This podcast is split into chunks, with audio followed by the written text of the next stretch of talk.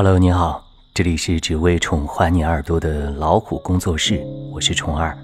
今天要和大家分享的是，其实我最关心的是那群不发朋友圈的人。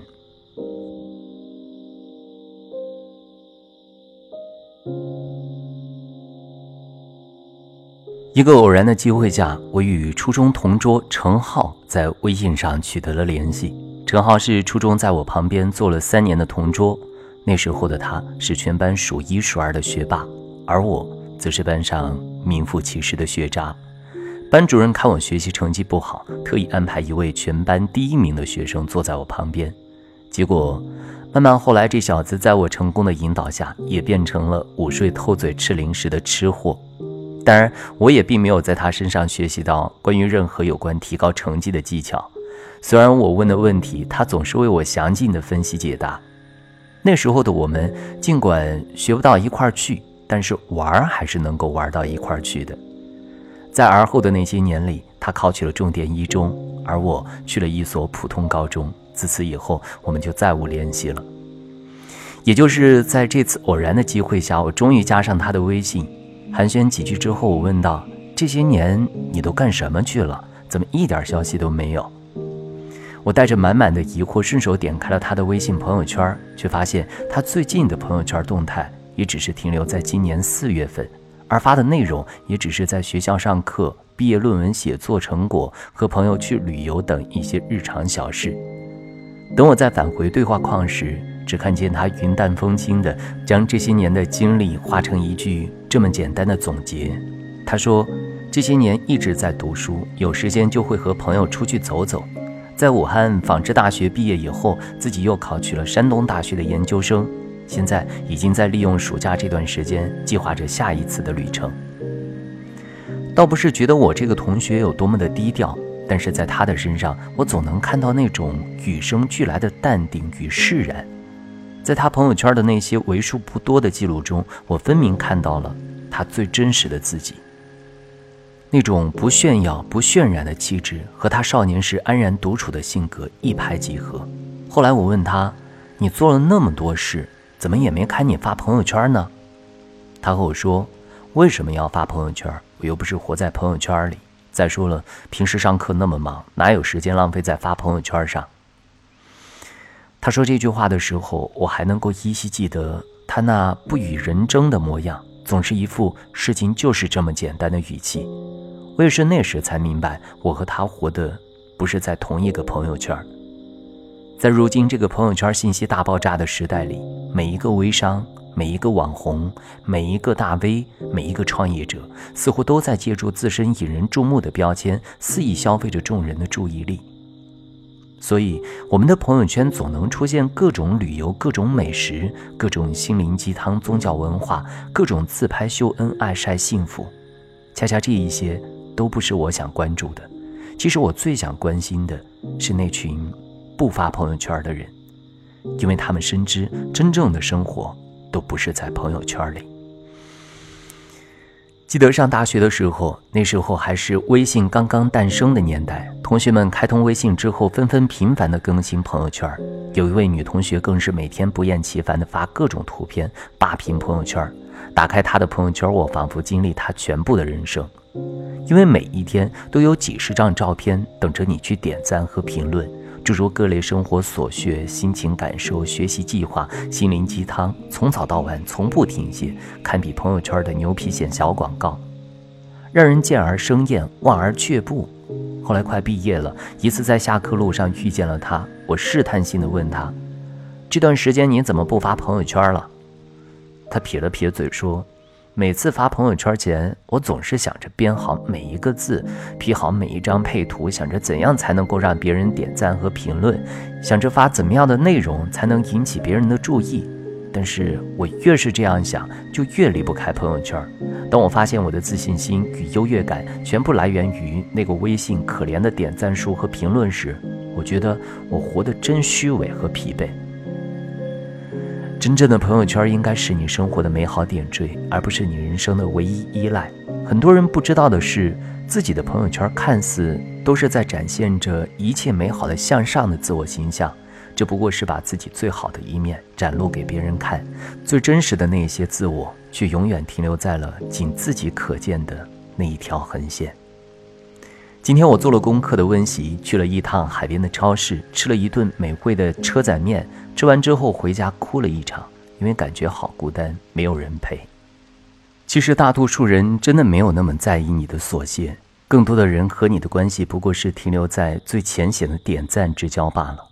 千万不要把朋友圈当做个人展现的名片，因为那不是你人生的全部。也千万不要把朋友圈大倒苦水，怨天尤人。因为没有人愿意为你的情绪买单。这个世界有一种现实，就是从来没有感同身受这回事儿。而一个人时刻需要被人的点赞和评论来作为对自己的认同，这样的人内心是有多么的脆弱与虚荣。而这样行为的本身，不就是对自己本身的一种不认同吗？要知道，你手机里的他们不会因为你的朋友圈影响对你的评价，哪怕你表现出来的再好，他们也还是会以现实中的接触和印象来定义你。他们更不会通过你的朋友圈去经历你的人生，因为那并不是他们的义务。如人饮水，冷暖自知。这个世界上除了父母和入心入肺的知己，没有太多的人愿意在你的朋友圈陪你过一生。自那次和同桌重逢之后，我也关掉了自己的朋友圈，包括自己的朋友圈入口，再也不用每天看着那个小红点的提示而打开朋友圈，也再也不用漫无目的的给朋友圈里的甲乙丙丁胡乱的点赞，尽量去戒掉每时每刻看朋友圈的习惯。高兴的时候保持微笑，让全世界都知道也没关系；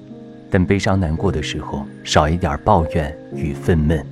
也不必在微博朋友圈矫情。不用说你又失恋了，不用边流泪边自拍，宁可假装什么也没有发生，也不要炫耀你有多惨。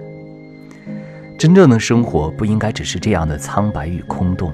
尽管我偶尔还是会打开朋友圈看看，有些人的朋友圈依旧过得有滋有味，有些人的朋友圈照旧每条动态赞数破百，有些人的朋友圈依旧是一派成功人士的风貌，他们过得很好，光芒万丈，羡煞旁人。有时候我也会略微羡慕他们，因为和他们相比，自己的朋友圈倒是显得寡淡无味、平静如水。后来转念一想，朋友圈无非也就是一个虚拟的世界，自我构造的虚拟形象叠加与展现，真正的生活想必也同每个人一般无色无味。真正当我打开朋友圈的时候，看到更多人的朋友圈动态，不过是一剂调味剂，用以调拌未来更长岁月的。寂寥无味，而还会有些人，他们生活的简单又平凡，甚至很难在朋友圈寻觅到其踪迹。我想，未来很长时间都不会有他们的身影，但是他们过的却是真正的生活。他们会在星期六的下午，在自家的阳台上看一本书；他们会在孩子放假的时候，带着他们郊外踏青远足；他们会在晚上临睡前和身边的爱人谈谈心，说说话。他们会把生活的重心放在和身边的家人、朋友的相处和陪伴之中，他们会把人生的终点设置在未来的规划和目标之中，他们会把对未来的憧憬变成当下前进的动力与期许，而不是终日沉醉在朋友圈里不知归路。优秀的人不发朋友圈，因为没有什么值得炫耀；相爱的人不发朋友圈，因为心爱之人就在身边。太忙的人不发朋友圈，因为没时间去取悦别人。在我看来，朋友圈倒像是一面镜子，空虚寂寥之人看到的尽是空虚寂寞；满腹牢骚之人看到的大多是一堆抱怨；心境平和之人看到的是与世无争；娴静无言之人看到的则是花开花落。朋友圈的这面镜子，更多的是反射出不同人对于生活和人生的不同活法。和态度。曾经有人问朋友圈到底是什么？你又把它当成什么？我听过最好的一句回答是：我当它是一方净土，当它是我的自留地。正因为把朋友圈当成是一方净土，所以才有人精心去经营，细心去料理。每每打开对方的朋友圈，总是一副春明景和美好时光，因为他们的生活也必定是这样的模样。说到这里，我总能想起我的大学老师，在他的朋友圈，我总能看到那个最自信、最自在的老师。他能在日本的街头笑着和我们比着剪刀手，他能在热带国家一个不知名的海岛上留下最美丽动人的背影，他能在烟雨朦胧的西湖断桥和词人苏轼隔空神交，他总能在朋友圈里为我们带来来自远方最美好的诗意与笑脸。对待朋友圈的态度取决于对待生活的态度，而朋友圈就是你生活圈的一种折射。除了自己的私密空间与家庭住所，我们每个人都是身处在一个公共而公开的场所，尤其是在实名制的微信朋友圈，在这个网络公共场所中，很多人都喜欢或者说是很享受别人的尊崇和追捧，而在微信朋友圈尤甚于此。安迪沃霍尔曾经说：“未来每个人都会当十五分钟的名人。”但是我更在意的是，这个十五分钟的名人，在他的朋友圈里，是否能够更好的向他的受众传递一个良好的、积极的正面形象，而不是利用这短短的十五分钟时间，在朋友圈肆意宣泄自己的负能量，转发各类谣言与虚假报告，或者是三观全毁、毫无逻辑的毒鸡汤。五柳先生陶渊明有诗云：“采菊东篱下，悠然见南山。”正因为看不惯官场的乌烟瘴气和受不了阿谀奉承，陶渊明才会结庐南山，归园田居。或许这样热爱生活、沉浸于生活本身的人和事，才能找到人生的真意与奥义。这也是真正值得我们去追随和学习的。有些人的存在，并不需要用其他的事物来证明他们的存在，因为他们本身就活得很好，也未必是田园式生活，也未必是故作清高，只是不愿意被破坏，或者还没有做好被打破的打算。当然，他们也不想去打搅别人的生活，他们就像现代生活里的隐者一般，不去打扰别人，也不愿意被别人打扰。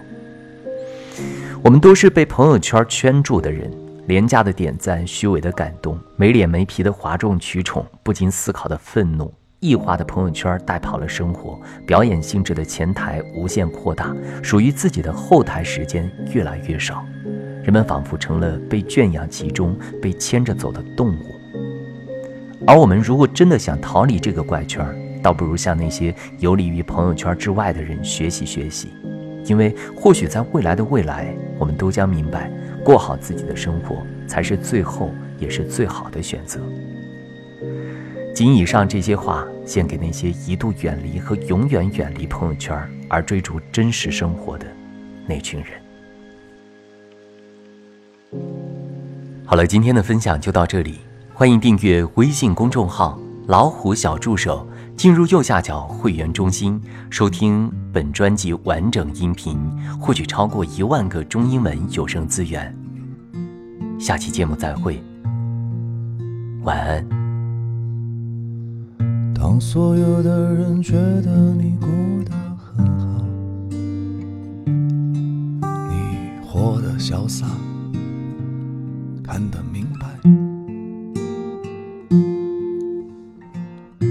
所有的人觉得你过得很快乐，只有你自己明白。那些都不算什么。当星辰隐去，一夜无眠，春风拂面，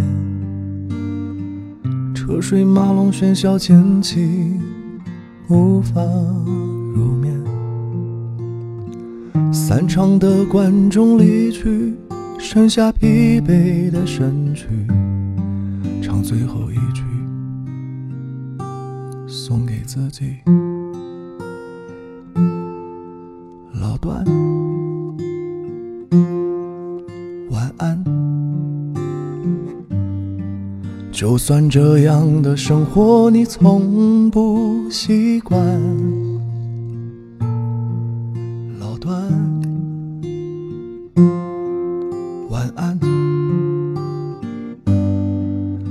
就算从不曾有人。给你温暖，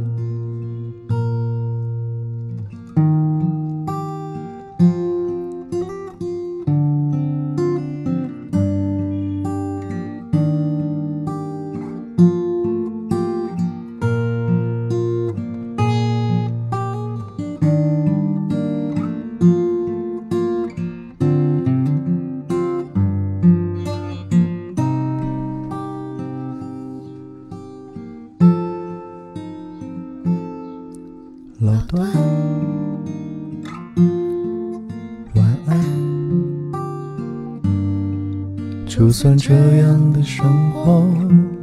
你不习惯。老段，晚安，就算不曾有人给你温暖。晚安，就算这个世界破烂不堪。晚安，愿你明天的笑容依然灿烂。晚安。